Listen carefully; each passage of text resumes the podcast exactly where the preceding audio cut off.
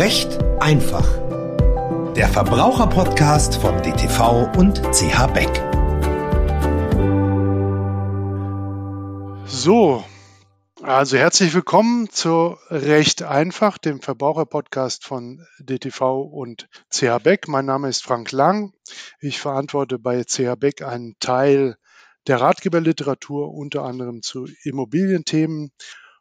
Und ich begrüße Sie herzlich an meiner Seite heute Richter am Kammergericht Dr. Oliver Elzer, Ihnen möglicherweise schon bekannt aus dem ersten Podcast, wo er mit meiner Kollegin Nadja Blininger die Grundbegriffe des Wohnungseigentumsrechts in aller Breite diskutiert hat. Wer also diesen ersten Podcast gehört hat, ist wunderbar vorbereitet auf den heutigen Podcast.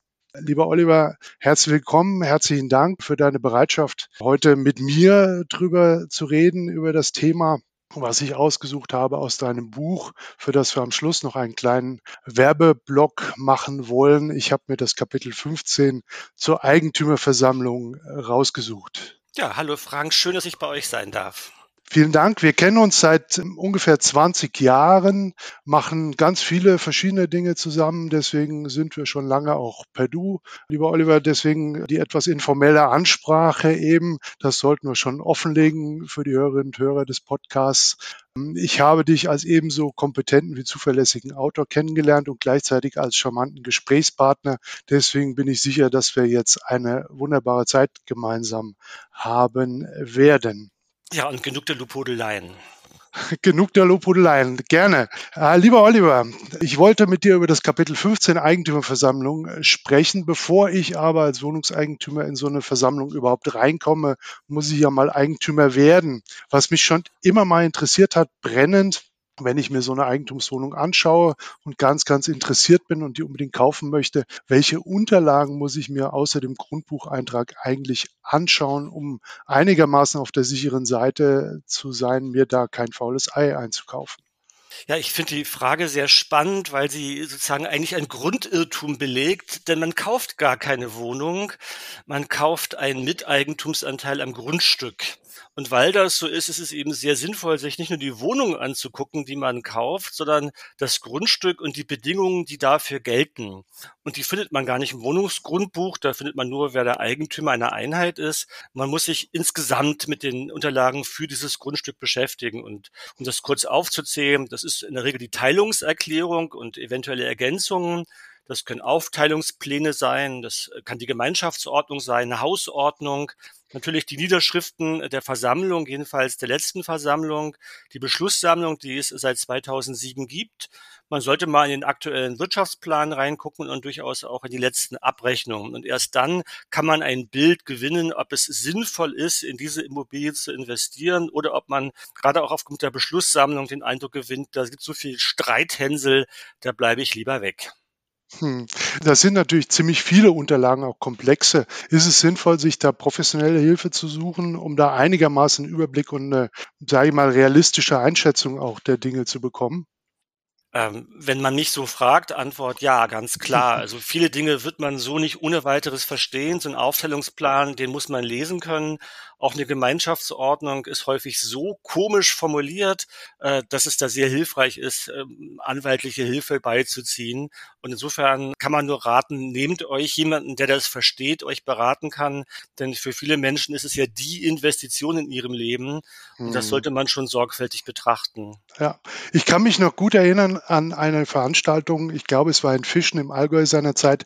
Da hat ein ziemlich prominenter, hochrangiger WEG-Richter mal gesagt, er würde nur in eine Anlage ziehen, deren Gemeinschaftsordnung er selbst gestaltet hätte, aber dann würde keiner mehr mit ihm zusammen wohnen wollen. Wie siehst du das? Ja, das ist natürlich überspitzt ausgedrückt, sagt aber eigentlich das Gleiche, was ich gerade auch gesagt habe. Die Gemeinschaftsordnung muss man schon kennen.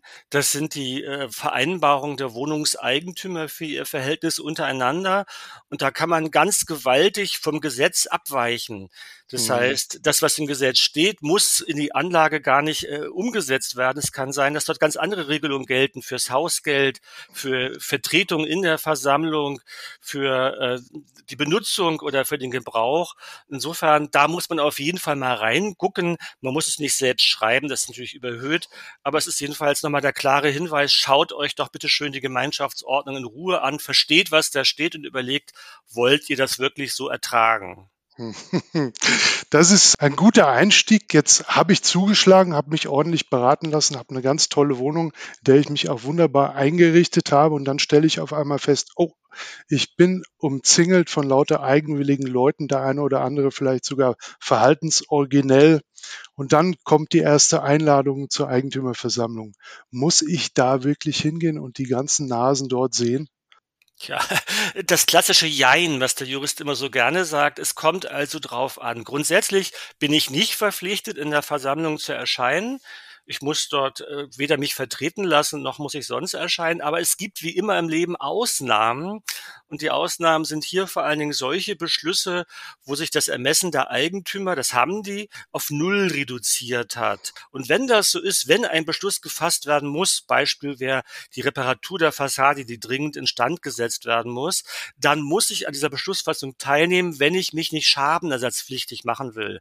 Auch dann bin ich nicht verpflichtet, selbst teilzunehmen, aber ich muss dann dafür sorgen, dass irgendjemand für mich Ja sagt. Das sind aber große Ausnahmen. In der Regel sollten unsere Zuhörerinnen und Zuhörer mit mitnehmen. Sie müssen da nicht hingehen. Sie können da hingehen bis auf die Ausnahmen. Ja, wenn ich jetzt nicht hingehe, dann kann ich natürlich auch nicht mitreden, aber warum kann das nicht alles schriftlich im Umlaufverfahren beispielsweise erfolgen, sodass man sich gar nicht treffen muss, sondern einfach schriftlich seine Meinung tun, tun kann, schriftlich abstimmen auf einer Plattform oder ähnliches? Warum muss man da persönlich auftauchen, wenn man mitreden und mitentscheiden möchte? Ja, das Gesetz sieht das durchaus vor. Also wir haben ja zwei Formen, den Beschluss, den man in der Versammlung trifft, den hatten wir gerade vor Augen, und den Beschluss außerhalb der Versammlung. Manchmal nennt man das schriftlichen Beschluss, Umlaufbeschluss, wie auch immer. Ähm, da ist aber die Besonderheit, dass wir im Grundsatz, es gibt eine kleine Ausnahme, aber im Grundsatz müssen alle Wohnungseigentümer diesem Verfahren zustimmen und alle müssen dann bei Beschlüssen Ja sagen. Und da sieht man schon, in größeren Anlagen wird es immer einen, einen Menschen geben, der sich nicht beteiligen will oder das verpaddelt oder dann eventuell doch dann nicht Ja sagt. Das heißt, das Gesetz gestaltet derzeit diesen Beschluss außerhalb der Versammlung so aus, dass er eigentlich keine echte Alternative ist. Also die Verwalterverbände stürmen die Regierung an und sagen, macht das probater, dieses Mittel, hm. lasst uns dieses Beschluss außerhalb der Versammlung einfacher gestalten. Ich bin aber so ein bisschen skeptisch, weil, weil der Diskurs, das Miteinanderreden, wie wir beide das ja auch gerade tun, der Austausch von Meinungen, das läuft schon besser, wenn man sich irgendwie versammelt und wenn man das nicht alles schriftlich macht. Aber grundsätzlich möglich wäre es auch. Mhm. Jetzt war das während des Corona-Lockdowns oder der Corona-Lockdowns, muss man ja eigentlich sagen, es gab ja nicht nur einen, doch schwierig, sich zu treffen. Lokale waren geschlossen, Versammlungen von mehreren Menschen, man kann ja eine Anlage mit 100 Eigentümern haben, waren verboten. Äh, wie war das eigentlich da in der Eigentümerversammlung? Haben die sich auf dem Spielplatz der Anlage getroffen, im Regen dann Beschlüsse gefasst oder ähnliches? Also in der Tat gab es in Berlin, jedenfalls ist das veröffentlicht worden, so eine Spielplatzversammlung. Das Gesetz hatte für keine Besonderheiten vorgesehen. Der Gesetzgeber hatte dann im, März, glaube ich, 2020 war es so ein paar Vorsorgen getroffen, dass die bestellten Verwalter erstmal länger am Amt bleiben und dass bestimmte Wirtschaftspläne weiter gelten. Aber das Gesetz ist nicht geändert worden. Das heißt, man musste versuchen, mit den Bordmitteln irgendwie dort Herr zu werben. Das ist die Vertreterversammlung. Also vielfach war es dann so, dass die Verwalter, die sich Stimmrechtsvollmachten haben geben lassen, die eingesammelt haben und sich letztlich mit sich selbst versammelt haben. Das ist auch völlig in Ordnung. Es gab hier nur da Missbrauch, dass dann die Verwalter mhm. suggeriert haben, es ginge nur so. Ähm, und diese Beschlüsse, die dann gefasst wurden, sind regelmäßig für ungültig erklärt worden, wenn die Eigentümer sich daran gerieben haben. Ja, also die Corona-Lockdowns haben noch einen gewissen Nachklapp vor Gericht mit den dort gefassten Beschlüssen. Ja, absolut. Es ist ja immer so, dass wir ein Phänomen haben in der, in der Lebenswirklichkeit und dann dauert das halt, bis das vor Gericht landet, dann geht's in den Entscheidungen hoch, manchmal bis zum Landgericht dauert es in anderthalb, zwei Jahre hm. und manchmal muss man sagen, haben wir eben in den Gerichten eine Rechtshistorie, hm. die sich so in der Lebenswirklichkeit gar nicht mehr abspielt. Hm. Gibt es eigentlich mittlerweile auch ein hybrides Format für solche Versammlungen, also dass ein Teil der Eigentümer persönlich da anwesend ist, die anderen sich online zuschalten? Gibt es die Möglichkeit zwischenzeitlich? Ja, lange gab es das nicht. Insofern völlig richtig zwischenzeitlich. Wir hatten ja eine große WEG-Reform Ende des Jahres äh, 2020. Da ist erstmalig die Möglichkeit so einer hybriden Versammlung eingeführt worden. Nicht von Gesetzes wegen, sondern die Eigentümer müssen sich dafür bekennen, müssen beschließen, dass das in ihrer Anlage so gehen soll. Sie müssen dann regeln, wie man eigentlich Ihre Rechte dann elektronisch wahrnimmt. Aber grundsätzlich ist es vorstellbar, wenn sich äh, eine einfache Mehrheit findet, das mittlerweile ins Recht einzuführen. Die Erfahrungen damit sind durchaus geteilt, aber kann ja jede Anlage mal selbst ausprobieren, ein, zwei Mal und sehen, ob das vielleicht was ist, mit dem man gut umgehen kann. Ja, wenn jetzt, ich meine, wir konferieren ja auch über Online im Moment, wenn jetzt diese Technik kurzzeitig versagt, das hat man relativ häufig, ähm, äh, wäre die gesamte Versammlung damit äh, hinfällig sozusagen, wenn einer sich aus Südamerika zuschaltet und dann für zehn Minuten offline ist, weil die Technik nicht funktioniert, wäre dann die gesamte Versammlung nichtig oder für die mhm. Katz oder wie auch immer?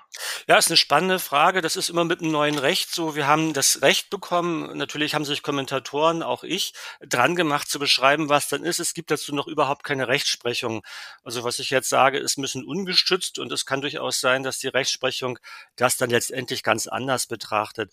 Äh, jedenfalls, wenn es denn so wäre, müsste erstmal der Verwalter unterbrechen. Also wenn ihm ein Hybrid-teilnehmender Wohnungseigentümer signalisiert, hey, ich höre euch nicht mehr, ich sehe euch nicht mehr, dann müsste er wahrscheinlich anrufen, eine E-Mail schicken, eine SMS schicken. Dann müsste der Verwalter erstmal unterbrechen und dann müsste eruiert werden, untersucht werden, wo liegt denn eigentlich das Problem? Liegt es auf Seiten der Gemeinschaft der Wohnungseigentümer? Geht das Signal nicht aus der Versammlung raus? Oder liegt es letztendlich am Headset des Nutzers oder an, an seinem Rechner oder an seinen geringen Kapazitäten? Und das ist, man müsste nach Sphären abklären, wo liegt denn das Problem?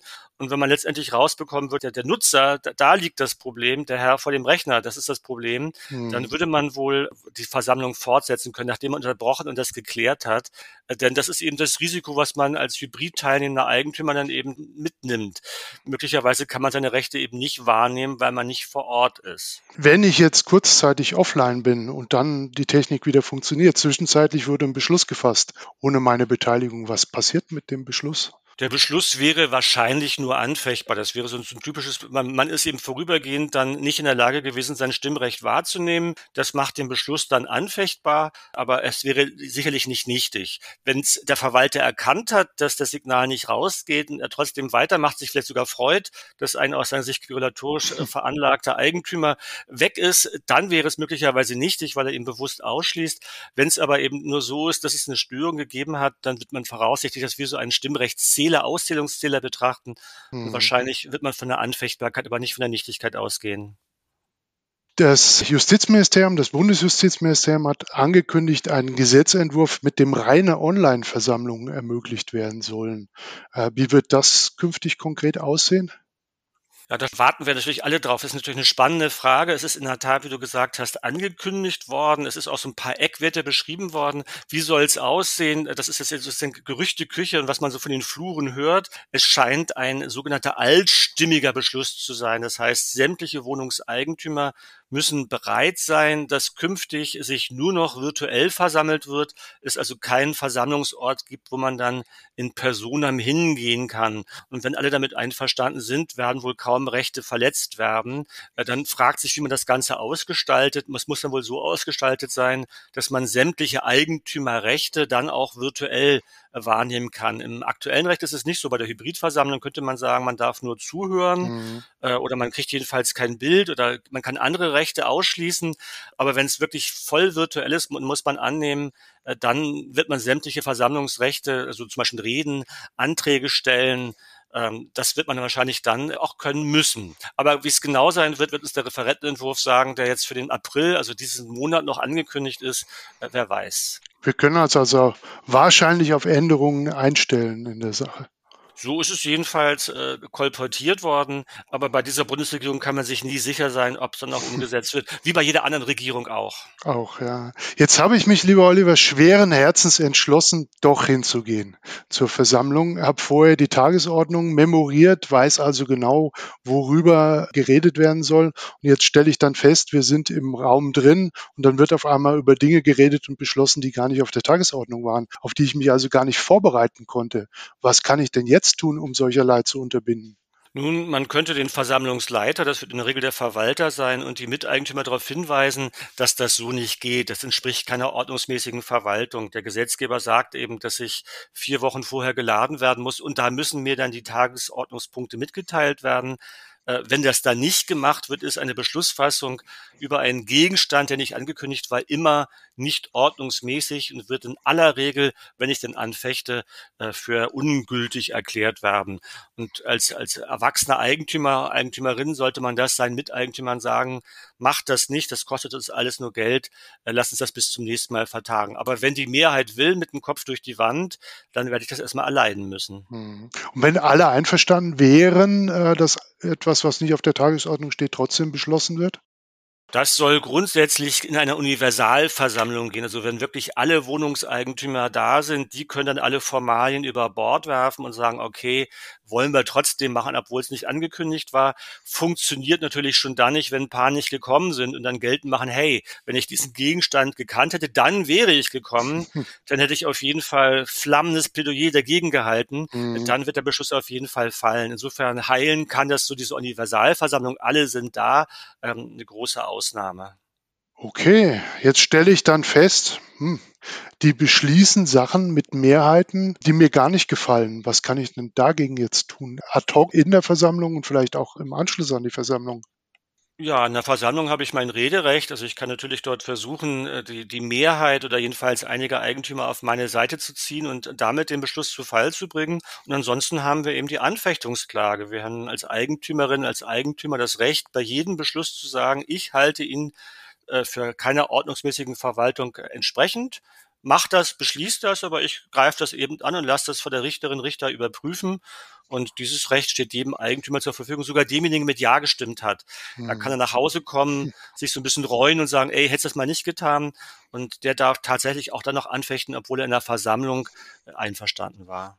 Das klingt kompliziert. Jetzt stelle ich in der Verwaltung fest, hm, der Verwalter geht mir auf die Nerven, ähm, er redet äh, Dinge, die ich nicht verstehe und ich habe das Gefühl, er könnte nicht nur unfähig sein, sondern möglicherweise falsch abrechnen. Was kann ich da jetzt ad hoc tun, um dem Einhalt zu gebieten? Ja, wenig muss man ehrlicherweise sagen. Es ist immer weniger geworden und hier wäre es wirklich wenig. Äh, man müsste dann zum Gericht, also klar kann man versuchen, eine Mehrheit zu finden in der Versammlung. Der Verwalter kann jederzeit abberufen werden mit einem einfachen Mehrheitsbeschluss. Es bedarf keines wichtigen Grundes. Also wenn mir das gelingt, dann ist er weg.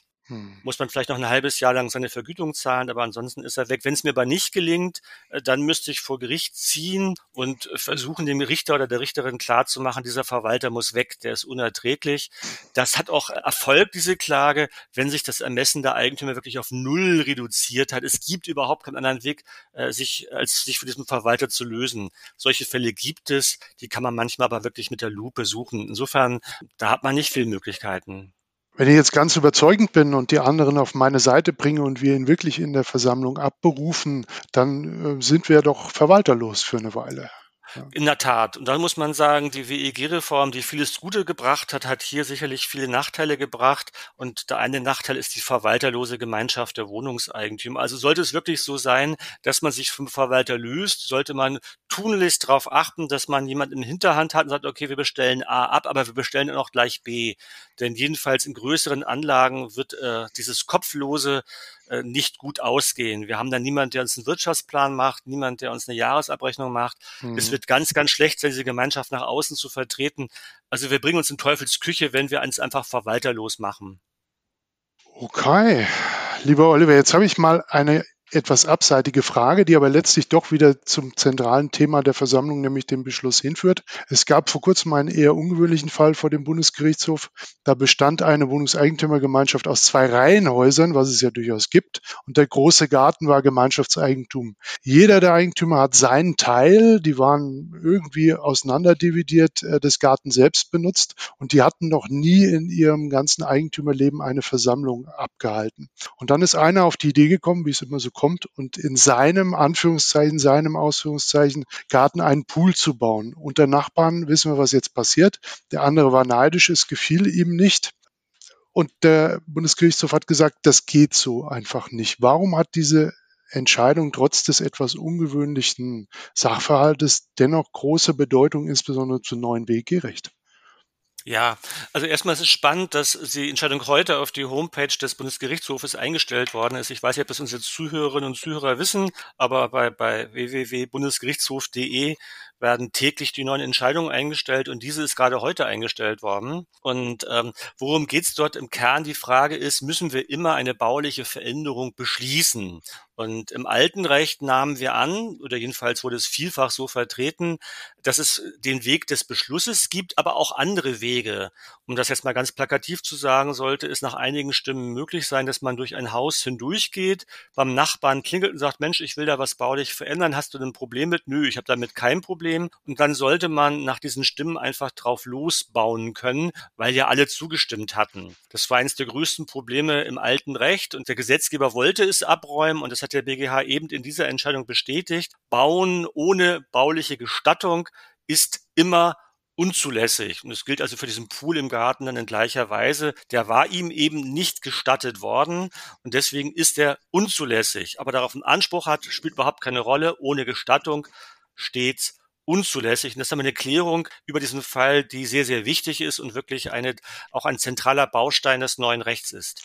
Man könnte also formulieren, dass der Beschluss, der förmliche Beschluss als Anführungszeichen Umgangsform, Ausrufungszeichen zwischen den Eigentümern durch die Reform 2020 nochmals deutlich gestärkt ist? Ja, und das muss man eigentlich auch kritisch sehen, aber es ist so, wie du sagst. Ähm, man muss vielleicht das ein bisschen historisch betrachten. Historisch war die Vereinbarung, also der Vertrag der Eigentümer untereinander, das vorrangige Instrument für die wichtigen Entscheidungen. Und der Beschluss sollte so den, den Alltag bestimmen, aber nur so die, die untergeordneten Fragen. Dann hatten wir die erste WEG-Reform, ähm, die trat im 1. Juli 2007 in Kraft. Da gab es dann eine ganz erhebliche neue Beschlusskompetenzen und das ist jetzt nochmal gestärkt worden durchs neue Recht, also zum 1. Dezember äh, 2020.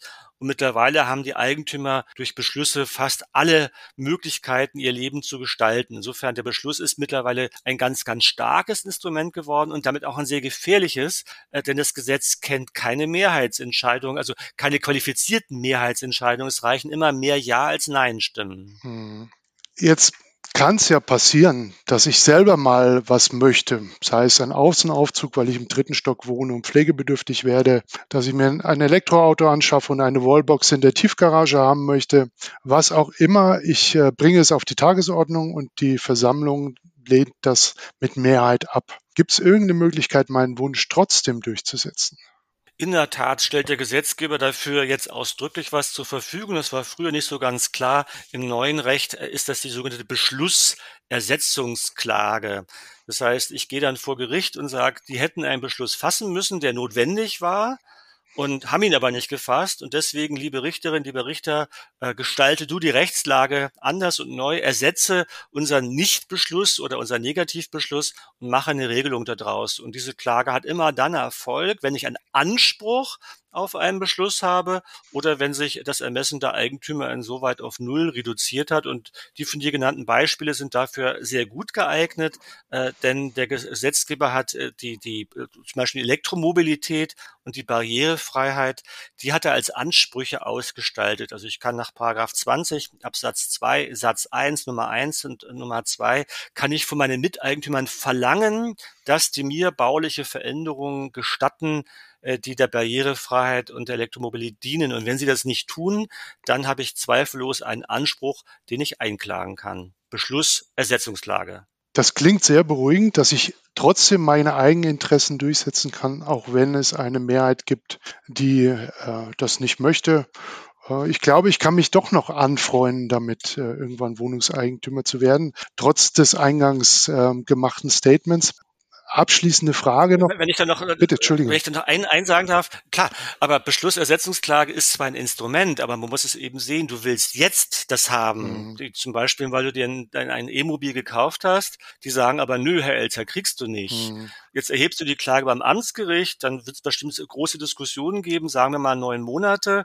Du unterliegst auch da, dann kommst das Rechtsmittel, dann hast du vielleicht nochmal ein Jahr ins Land gegangen und eventuell geht es zum Bundesgerichtshof, dann sind vier, fünf Jahre ins Land gegangen. Das heißt, es gibt ein Mittel, aber niemand darf erwarten, dass es morgen dann so, wie ich es haben will, die Rechtslage. Da muss man manchmal einen sehr, sehr langen Atem mhm. haben. Und viel Geld möglicherweise mitbringen, dass man vorschießen muss. In der Tat. Mhm. Und äh, der Gesetzgeber hat das eher billiger machen wollen, aber wir haben jetzt gerade die letzten Tage aus meiner Sicht unglückliche Entscheidungen des Bundesgerichtshofes bekommen, wonach der Streitwert sehr viel höher ist, als man das erwarten durfte. Mhm.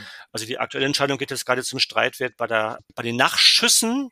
Das sollte dort äh, aus meiner Sicht eher billiger werden. Der BGH macht es aber teurer. Ich habe noch eine abschließende Frage, lieber Oliver. Ich habe vergangenen Wochenende gelesen, dass im Moment davon abgeraten wird, Wohnungen aus dem Bestand zu kaufen, die unsaniert sind, weil durch Heizungsvorgaben, die jetzt von Seiten der Bundesregierung kommen und andere Dinge möglicherweise große Investitionen bei unsanierten Wohnungen anstehen und nicht klar ist, ob die Eigentümergemeinschaft das leisten kann und leisten will. Siehst du das ähnlich, dass man da im Moment eher zurückhaltend sein sollte mit Kaufen aus dem Bestand? Ja, das ist natürlich nicht so sehr eine, eine rechtliche, sondern eher eine kaufmännische Frage, aber es ist, geht natürlich auch so ein bisschen demografisch. Wer ist eigentlich Wohnungseigentümer? Und da müssen wir sehen, es sind natürlich häufig ältere Menschen, die schwer für Sanierung entscheiden können, weil sich das Ganze nicht mehr in ihrer Lebensphase amortisiert. Und die etwas Jüngeren sind normalerweise unterkante Oberlippe durchfinanziert. Äh, die Preise gerade auch bei euch in München, aber auch bei Berlin gehen ja unter die Decke. Das heißt, man hat kaum noch irgendwelche Mittel, um dann auch noch plötzlich die neue Heizung oder Photovoltaik, Solarthermie, eine Fassadendämmung zu bezahlen. Das heißt, in der Tat, wenn ich mich in eine Immobilie einkaufe, deren energetische Werte eher übel dastehen und wo ich sehe, dass meine Miteigentümer das kaum bezahlen können, dann könnte es mich treffen. Mhm. Denn wir sind ja eine Gemeinschaft, es geht ums gemeinschaftliche Eigentum und eventuell muss ich mich dann nachhaltig und mit starken Mitteln daran beteiligen. Insofern Augen auf, nicht nur bei der Gemeinschaftsordnung, sondern auch beim baulichen Zustand einer Immobilie. Wirklich genau hingucken, was das ist, wie es da steht und liegt und eventuell lieber die Finger davon lassen. Vielen Dank für diesen wertvollen Tipp. Lieber Oliver, herzlichen Dank, dass du bereit warst, meine zahlreichen Fragen zu beantworten, das mit großer Geduld getan hast. Wir haben einen kleinen Ritt gemacht durch das Kapitel 15 Eigentümerversammlung. Jetzt kommt der kleine Werbeblock, den ich angekündigt habe. Das Buch von Oliver Elzer, Titel Eigentumswohnung aus der Reihe Beck Rechtsberater im DTV, ist bei jeder Online-Buchhandlung zu beziehen und kann auch im stationären Buchhandel gekauft werden, wenn Sie Ihren lokalen Buchhändler oder Ihre lokale Buchhändlerin unterstützen möchten die besorgt Ihnen das Buch innerhalb von 24 Stunden. Und da ist noch viel, viel mehr drin als das, worüber wir heute gesprochen haben. Und ich hoffe, Oliver, wir können dich noch für eine Reihe von weiteren Podcasts zu den verschiedenen Themen betreffend die Eigentumswohnung gewinnen. Nochmal herzlichen Dank und liebe Grüße nach Berlin. Ja, beste Grüße nach München zurück und ich stehe natürlich immer zur Verfügung.